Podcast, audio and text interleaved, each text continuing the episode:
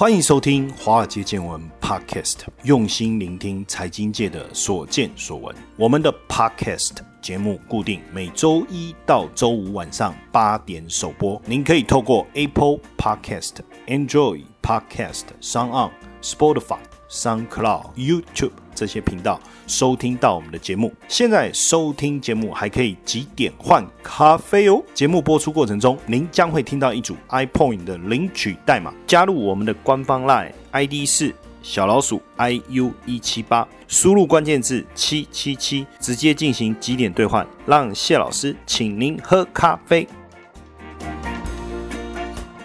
Good evening, ladies and gentlemen，大家好，我是谢承彦谢老师，欢迎收听华尔街见闻 Podcast。好，今天我们关注的议题呢？在黄金，为什么要谈黄金呢？因为最近黄金又稍微有一些些下跌。黄金前一段时间在在八月的时候，最高涨到二零七四，哇！当时大家对黄金的讨论呢，真的是非常的火热。但是这一两个月，黄金又出现了修正，因为美元稍微走强的关系，黄金又出现修正了，跌破一千九了。最近呢，我看最低有到一千八百四十八。那当然引发了大家要不要再继续买黄金这样的一个讨论。我们先看一下这整个黄金最近的一个走势哈，然后我再来跟大家讲一讲影响黄金的一个因素，还有就是到底现阶段可不可以再买黄金？黄金呢是从二零一八年的九月啊，大概一千二啊开始起涨，造就了这一波的一个表现哈。如果我们就以一千二对两千这样的一个幅度来看的话，基本上涨幅大概差不多是七十趴了，这是非常的惊人。那当然，从一千二一路涨到一千七，在今年三月之前，我觉得就是大家对股市的一个不确定性。因为在还没有疫情之前，大部分华尔街的看法都认为股市涨多了哦，甚至这个长短期直利率倒挂的一个问题，加上联总会持续降息，大家也认为说黄金的进场的时机。到了，所以它就从一千二一路涨到一千七。当然，疫情的关系呢，是黄金突然之间大幅度的修正。但随着疫情越来越严重，又从一千五涨到现阶段的两千。当然，我觉得从一千二到一千七，也就是二零二零年三月的这一个过程呢，是符合大家对市场的一个看法，包括利率的一个问题，包括对股市担心的一个问题哈。但是从一千五到两千这过程，我们分两段来谈。一千五到一七五零这。附近呢，确实还是大家对疫情恐慌所带来的一个避险的一个思维。但是我觉得一七五零以上到两千这一段就已经有这种投机的氛围进来。那黄金有别于其他的投资，黄金基本上价格如果没有往上涨，你是没有利润的。它跟股票不一样，也跟债券不一样。股票基本上股价是跌的，但是公司稳定获利，它还是可以配现金股利、股票股利出来。债券哦，如果我是持有到到期，只要这个债券不倒，基本上你拿回本金，你拿回。票面利率投资债券，只要你不是这一个所谓的溢价买进的话，大部分投资债券也是赚钱。再来就是比如说货币，我存有美金，汇率的升贬之间产生的汇率风险先放一边，至少我持有这个货币的期间，我会拿到货币的利息。但黄金是没有任何利息的，它也不会创造获利来分发股利给你，它也没有保证你持有一年、两年、三年后你可以如数拿回本金，给你一个票面利率都没有。那所以当大家会真的去投资黄金，它的目的到底是什么？我们就必须去思考这件事情。持有黄金的目的，它又不一定会带来价格上面的收益，也肯定没有这种所谓的利息的时候，为什么要投资？原因很简单嘛，因为黄金跟现金之间产生了一个替代性的一个效果。如果今天我觉得持有现金不安全，我就想要持有黄金。现金包含台币、美金啊，哈，所有澳币啊、欧元这些，但是大部分在金融市场，我们还是以美元来看，所以。假设说我持有美元，那它现在的利率不断的在往下调，扣除通货膨胀以后变成负利率了，这个叫实质利率。实质利率就是名目利率减去通货膨胀率。所以假设我的实质利率是负的，也就我持有现金反而要付出成本。那这时候持有黄金是不用付出成本的嘛？那这样当然我虽然没有利息可以拿，可是至少我不用付利息。实质利率负的意思就是说你还要倒贴嘛？你持有现金等于在倒贴嘛。所以基本上呢，当利率往下调，可是却产生通货膨胀的时候，也就是我们所谓的实质负利率产生的时候，那这时候其实金价买进黄金的诱因就很高了。更正确的来讲，就是黄金从二零一八年每盎司一千二一路涨到二零二零年三月的接近一千七，其实市场买进的原因是因为实质利率。那当然呢，实质利率是影响黄金一个非常重要的一个要素，所以我们都会去分析现在未来利率的走向跟货币政策的一个走向。那因为就现阶段来讲，短期来讲，联总会的一个利率决策会议的一个结果，利率应该是维持低档，而且它也允许一些些微幅的通货膨胀的情况下，那实质利率的表现应该还是不好。我们从最近的一个资料来看，应该还是不好。那如果还是不好的情况下，当然对黄金的价格还是有推升的可能性啊。可是我们最近在看实质利率已经来到历史的低档，过去实质利率最低的时候呢是负的一点一二，时间点是在二零一二年的十一月。那现在实质的利率呢最低的时候有到负的一点一二，那跟二零一二年当时比是水准是差不多的，所以它又来到一个历史的相对低档的时候，这个实质负利率有没有可能扩大？有没有可能持续恶化？假设说最糟糕就是现在的话，那也就是未来实质负利率，我们讲的不是利率，而是实质利率哈。未来实质利率如果由负的开始慢慢往零来收敛的话，那黄金是不是就没有再涨的理由了？那所以近期黄金涨的原因是什么？就我讲，投机的因素可能比较高。在二零一三年，当时黄金跌到一三七零跟一四二零附近的时候，突然之间大妈的买盘涌进。大量的买进黄金，而且当时美国的报纸还特别报道大妈这件事情。可是问题是，黄金当时是从一千九修正下来啊，那折价了这么多来买进，应该是对的吧？可是没想到黄金最多的时候跌到二零一五年底的时候还跌破一千一啊！就这样来看，一千四到一千一，至少也跌了二十趴左右。可是呢，在那这里大妈有没有进来买？没有。然后这之后，我们也很少听到大妈疯抢黄金这样的一个讯息。那第一波上涨，二零一八年涨到二零一九年这一波上涨，二零二零年初的这一波上涨，大妈也没有进来追价，反而可能反手把当时套牢的黄金给卖出，而且还赚了一笔，搞不好还得意洋洋，对不对？那后面从一千七一路大涨到超过两千，也没有听到大妈的踪影。可是这一波的一个下滑按耐不住了，才跌了大概百分之五左右而已哦。大妈进场，我们看到包括大妈在广州疯抢这个金条，因为没办法再到香港周大福、周生生去抢，所以。只能在广州 抢黄金嘛，金条哎，一百公克的都卖光光啊。那甚至我们看到在台湾在讲，有网友在讲，哇，Costco 两年前一公斤一百二十三万，现在一公斤一百八十五万，啊，真可惜没买。开始热烈的讨论这件事情。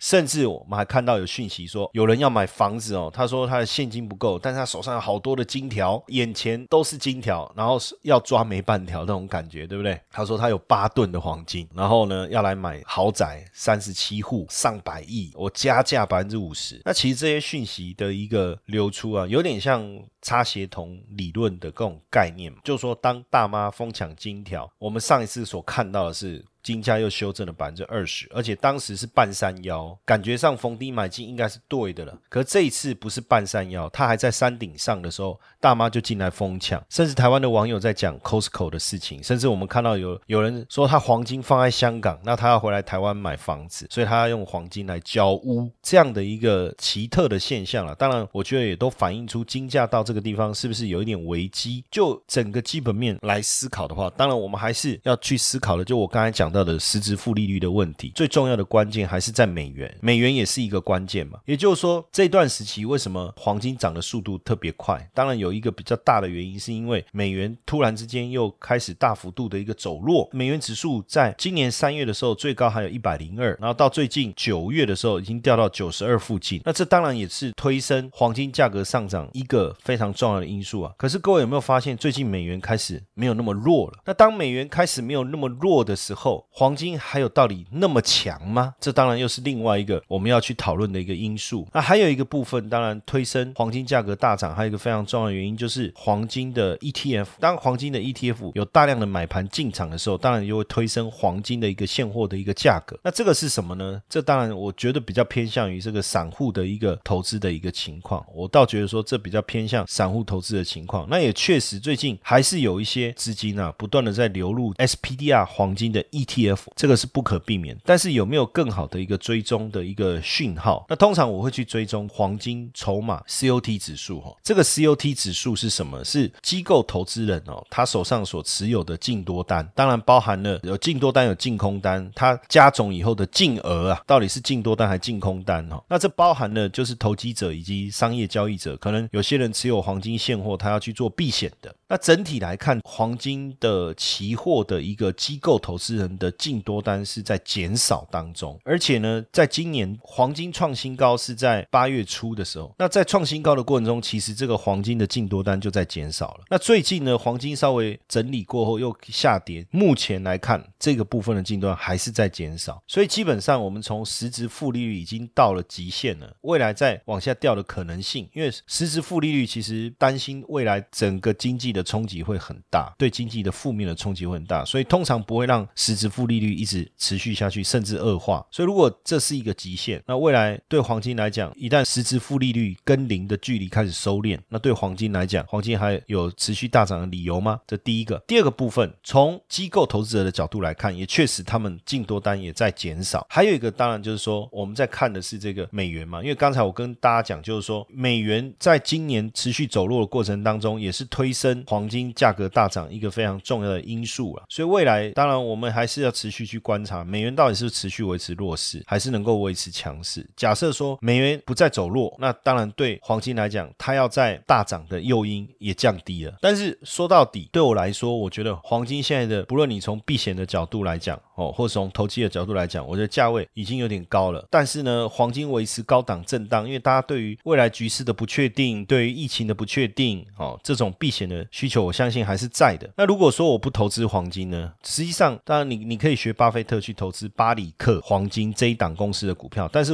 我觉得另外一个更简单的方法，我们直接去买 ETF。我们不要去买黄金现货的 ETF，我们去买黄金矿业的 ETF。比如说这档 ETF 叫做 GDX，它的代号叫 GDX，它是一个黄金矿业的 ETF。而且它有配息哦，也就是说，黄金没有配息这件事情，在这个 ETF 身上，哎，是不存在的。它是有配息的，就像二零一九年，我看它配了零点一九美金。除了有配息之外，那它持股的标的是哪些？哈，我就举前两大就好。一个叫做 Newmont，哦，Newmont 就是纽蒙特这一家黄金矿业公司，它是全球第一大的。那第二大它的持股是谁？Barrick Gold，就是巴菲特买的这个巴里克黄金。当然，就它的配息来讲。零点一九，它配零点一九，那。这个 ETF 跟股市之间的多空的关系是什么？基本上，我把资料跟大家分享一下啊。在多头的时候，实际上它不见得会大涨。比如说，像二零一二年到二零一四年，股市多头的时候，它是大跌的。但是二零零九年到二零一一年，股市大涨，它也大涨。但你说空头的时候呢，它会大跌吗？二零一二年三月到六月，股市跌了十三趴，但是它只有跌五趴。二零一一年五月到十月，股市跌了二十二趴，它跌不到十趴。但是有时候它又跌的比较多，像二零。一四年跟二零零八年的金融风暴，它也跌。二零一四年它的跌幅是超过指数了，二零零八年的跌幅是只有指数的这个大概六成左右，但是也是跌的蛮凶。但整体来看，应该结论是什么？就是实际上黄金的呃 ETF，就是个矿业的 ETF，跟股市的多空好像没有绝对的关系。所以假设现在股市在高档，那未来如果会跌，那你现在买它，它是不是会跌？不一定。当然，这个要再从另外一个层面去看啊，因为过去矿业的公司其实在黄金大涨的过程中，像二零一一年那一段，就是黄金价格大涨的过程当中，我们就发现，就是说，这个所有的矿业公司就大幅度的举债，不论是购买设备，然后多增加矿的一个开采，还是说去并购别的公司。但是到了二零一二一三，当黄金价格大跌以后，这件事情就惨了嘛，对不对？因为有大幅度的举债，所以体质就有点不稳定嘛。但这一波黄金的大涨，这些矿业公司有很好的收入，它其实并没有在大举的去并购或者是扩张，反而去还掉他过去的债务，结果变成是一个呃瘦身的一个效果，所以体质变好了。那就像说以巴里克黄金来讲，它的本益比不到十二倍，它碳勘加上这个提炼哈，加上储存的一个成本，大概落在一千零五十上下。那所以以现在黄金的价格的位阶来看，一千八、一千九、两千，就算在这里高档震荡，对巴里克黄金来讲，它还是有很好的毛利。所以我为什么会说，如如果黄金在高档震荡会持续比较长一段时间，那这样矿业公司应该反而可以做投资。所以不一定要去投资黄金啊。如果看好这个黄金的一个市场，你也可以学学巴菲特哦，去买黄金矿业公司的股票，或是买黄金矿业公司的 ETF。好，那当然，如果你对于这个部分你还是没有很高的安全感，那接下来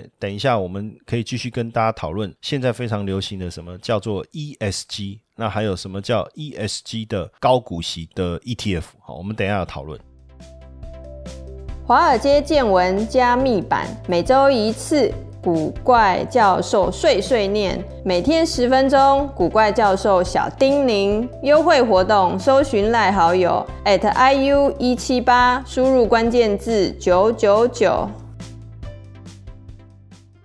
接下来呢，我们来谈一谈国泰台湾 ESG 永续高股息 ETF 哈，代号是零零八七八，这是在今年七月二十号挂牌的哈。挂牌什么意思？就是你有证券交易账户，你可以直接输入代号，你就可以购买。比如说它的价格呢，如果是十四点五，那你就花一万四千五百块钱，你就可以买一张啊。那一张是一千股，这个就挂牌的意思哦。那当然，你可不可以直接到银行或是找证券公司说我要定期定额哦，直接买？买 ETF 也可以，那你就不用透过证券交易系统哦去买卖，你也可以直接像申购基金的方式一样去购买这个 ETF 哦。那现在这个应该算是蛮受欢迎的啦，很多投资人追捧哦，投资人数已经超过零零五零哈，而且紧追高股息 ETF 零零五六，总资产规模已经超过两百亿了哈。简单来说，等于短短两个月哦，这一档 ETF 的新兵啊，展现了非常大的一个吸引力哦。但是这么高的人气啊。却没有给投资人带来满意的报酬哈。简单来说，如果我们去计算从它开始挂牌到九月二十五号这段时间，其实大概跌了百分之七哈，等于就把呃还没领到的股息就先赔掉了。所以假设未来价格没有办法回到刚开始挂牌的价格，即便后面配息配到百分之七，其实也只是把本金拿回来而已哦。当然，很多人问说，到底出了什么问题？为什么这一档 ETF 呢？它的表现？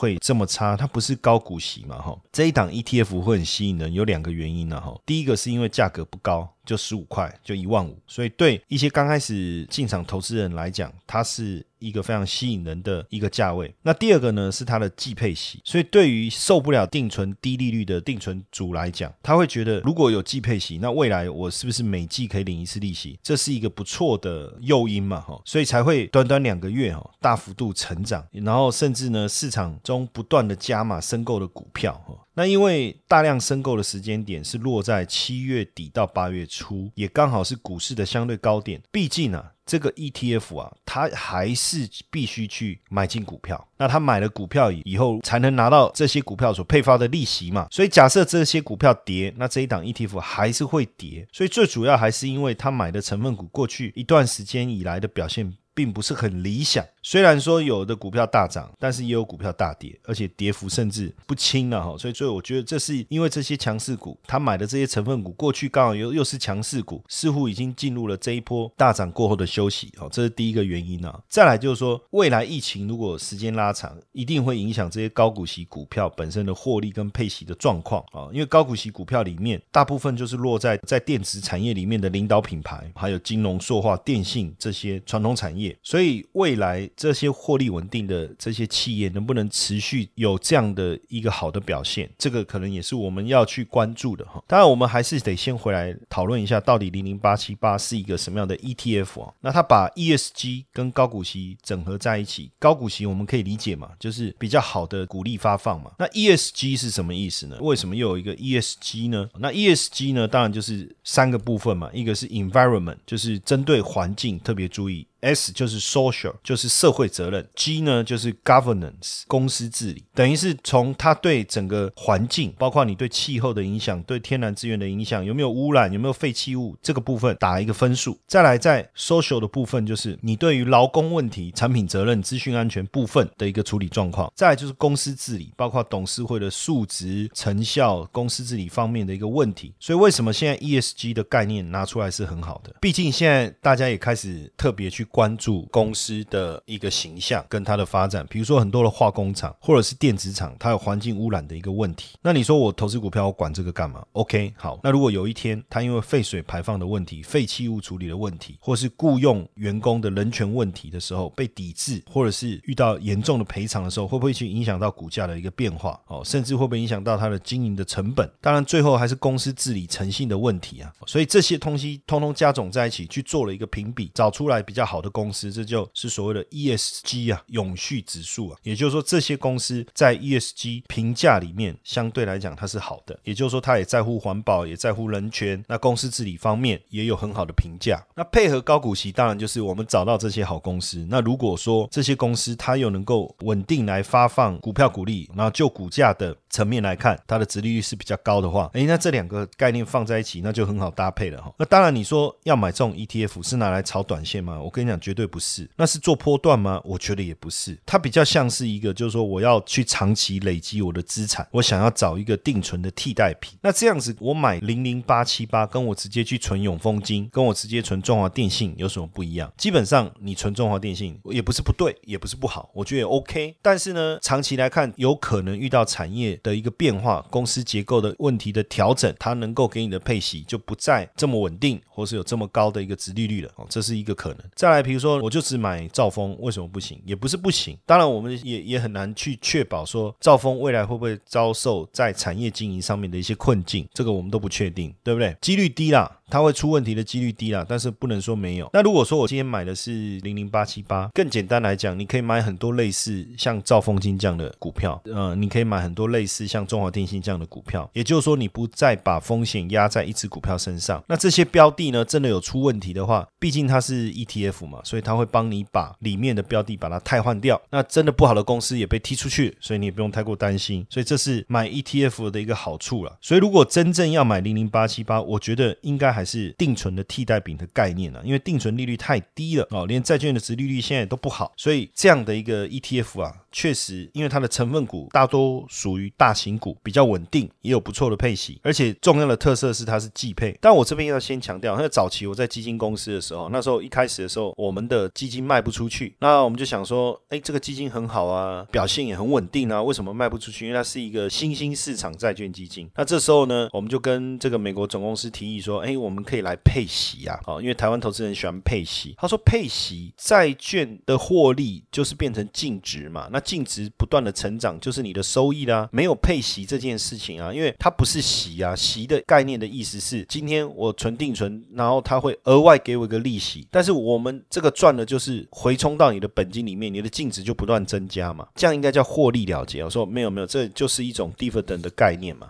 那我们一年发给投资人一次，他就不用自己去赎回部分的资金嘛，对不对？哎，后来总公司的想法说，哎，不错，我们试试看好了。结果一试下去，哦，这个基金开始热卖，所以甚至后来还讨论说，那要不要半年配一次，要不要一季配一次？但我跟各位讲哈，配不配息是这样哈，配息有它的好处，也有它的坏处。它的好处是什么？对投资人来讲，我可以自己选择，你给我的应该叫分红，对不对？盈余的分配、获利的分配，或提早赎回的部分的这个获利。我要再投入也好，我要自己拿来用也好，就多了一个弹性。那第二个当然就是说，对于持续需要现金流的人来讲，他就不用一段时间就自己去赎回部分的单位嘛，他还是可以拿到持续稳定的现金流。当然，就缺点来讲，我们先不论说可能亏损，最后配息配到本金这件事情，因为现在有很多的 ETF 或例如像这个永续高股息，其实他们都会说，如果配发出来的利息没有办法达到一定的水准，他们是会暂停配发的哈。那这样当然就不一定会配到本金了。但我讲的缺点是什么？就是说每一次的配息就会运用一次行政系统嘛，所以等于说配息的次数越多，你所付出的这个行政成本当然就越越高，这也是一个原因呐哈。当然季配我觉得还是蛮好的一个频率了，呃，一年有四次嘛，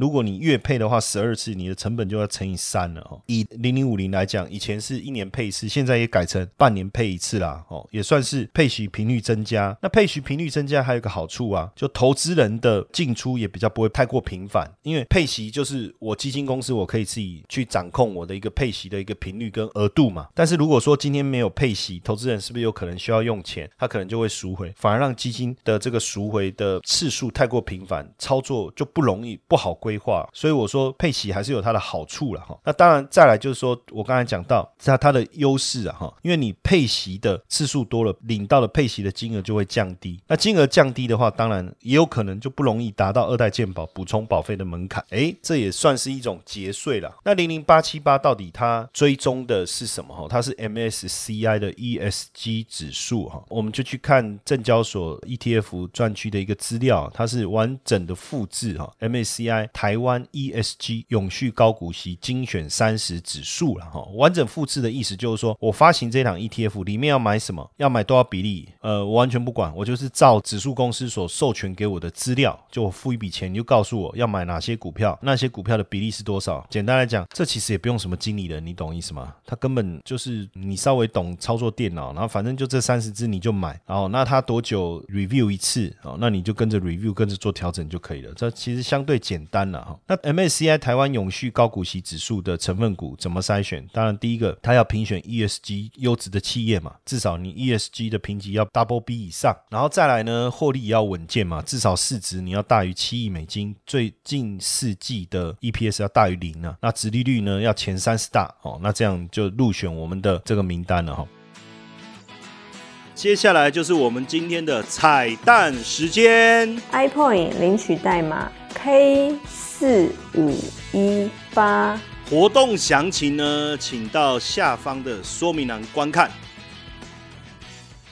那目前八月底有做一次调整，九月一号生效。那目前的持股前十大哈，帮各位看了一下，前十大股票是哪些哦？第一大就人保，再来是华硕、光宝科、英业达、和硕、群光、大连大、南亚。开发金、远传，所以你会发现它的持股比较偏重在电子股，可能跟呃零零五零有银行股比较多，这个部分可能又稍微有些不同。那申购的时候要付哪些费用？未来 ETF 每年会有的费用是什么？第一个是经理费，大概在零点二五到零点三，百分之零点五到百分之零点三，保管费就大概百分之零点零三五。你进出的时候，它的税买卖股票会有个税嘛？毕竟这 ETF 在证交所交易也是算为股票的一个类别，但是股票的话，它它的交易税是百分之零点三，就千分之三，但是 ETF 的话只有百分之零点一，就千分之一。哦，相对来讲要负担的交易税相对来说是比较低的哈、这一支股票叫高股息，那到底配息有多少？那我们参考另外一个高股息 ETF 叫零零五六哦，它已经连续九年配息，每年配一次，配的金额是一点三一。当然零零八七八刚上市，我们还没有配息记录嘛，因为它现在讲的是季配了哈、那当然我们可以看另外一个是国泰另外一支 ETF 叫国泰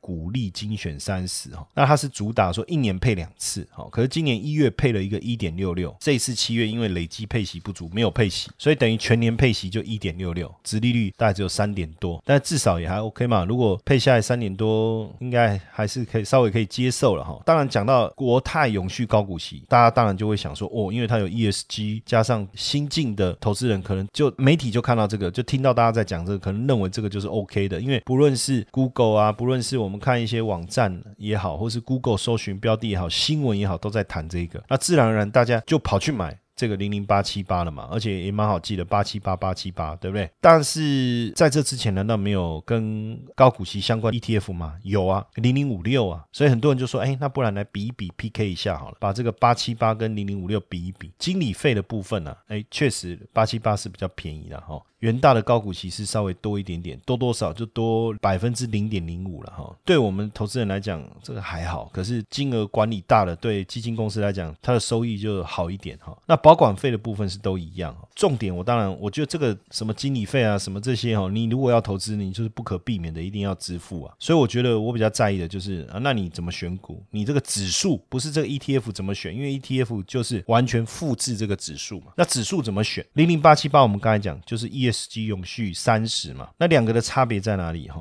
零零八七八是按照回测加权所计算就跳出来的哦。因为永续高股息呢，它的选股标准是近十二个月年化股息值利率，还有近三年的平均年化股息值利率去算出分数，再来排序取得前三十名。OK，就用过去配息的资料，等于是相对有依据性的哈。但是零零五六是预测现金股利值利率，它透过预测未来表现来去挑选，这个部分是稍微不一样。那所以呢，在高股息零零八七八哈，它的主要持股就是电脑周边设备、金融保险跟半导体哦。那实际上跟零零五六我们这样看起来，坦白讲也没有差很多啦。不过零零八七八金融保险还是稍微多一点点哦，比零零五六多一点点哦。那除了比较高股息之外啊，因为现在也不是只有一档名字跟永续有关哦，跟 ESG 有关，像。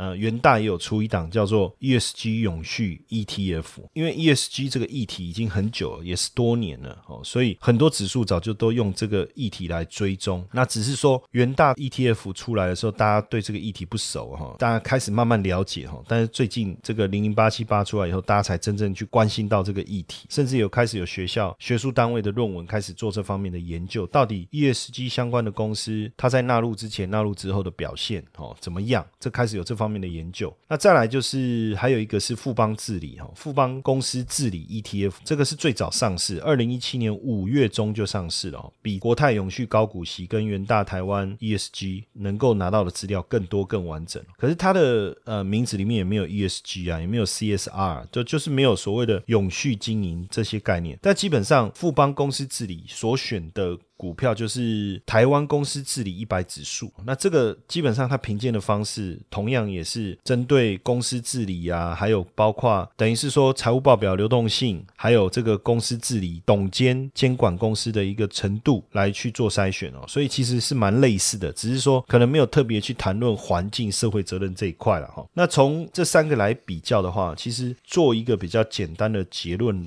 来看的话，也就是说，如果你喜欢多领利息，而且你希望标的比较保守的话，哦，那当然你就挑选国泰 ESG 永续高股息哈。那假设说你是比较贴盘，你比较想想要贴近大盘，其实元大台湾 ESG 永续啊，因为它的成分股跟零零五零很近，但是我觉得是稍微优化版的零零五零。所以假设你喜欢贴近大盘的表现的标的的话，那这一档元大台湾 ESG 就是零零八五零。可以思考看看哦。但如果你比较喜欢中小型公司，或者是说你比较在意经理费的话，那富邦公司治理，因为它以半导体为最大成分股，这一年来。的表现也算好了，就是说它里面的公司，因为是讲公司治理嘛，哈，那这些公司可能成长性也都不错，你也可以朝这个方向去思考。当然，基本上，呃，买 ETF 也好，买基金也好，你一定要有自己的一个出发点，你的目的是要长期投资做资产配置的一环，还是你只是想要打败定存？那还是说你的目的是想要长期投资，享受资产部位的成长？它的目的都有一些不同。那目的不同。选择基金或 ETF 的属性也不一样，那这个部分大家可能还是要做一点功课吧，哈。当然，未来有机会，我们也会持续在我们节目中跟大家分享相关的一个概念。那谢谢大家今天晚上的收听，我们明天晚上见。如果大家喜欢华尔街见闻 Podcast 的话，请记得给谢老师一个大大的五星评分哦。